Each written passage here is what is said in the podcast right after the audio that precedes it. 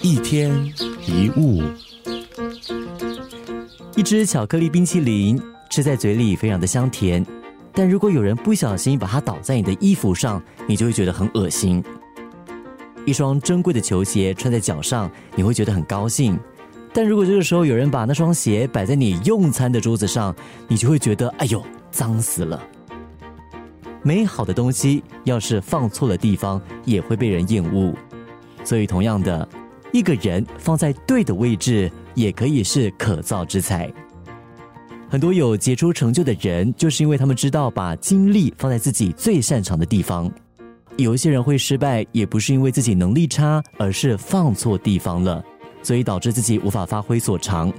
富兰克林说过一句话：“宝物放在错的地方就是废物。”这个世界上没有一个人是没用的，只要你能够找到自己的天赋，选对的舞台，找到对的地方，每一个人都是可造之材。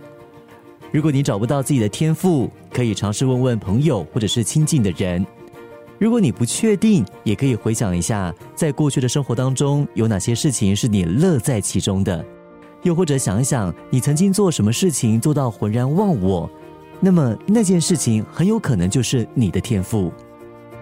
记得，天赋就像一张支票，除非把它兑现，否则它毫无价值。一天一物。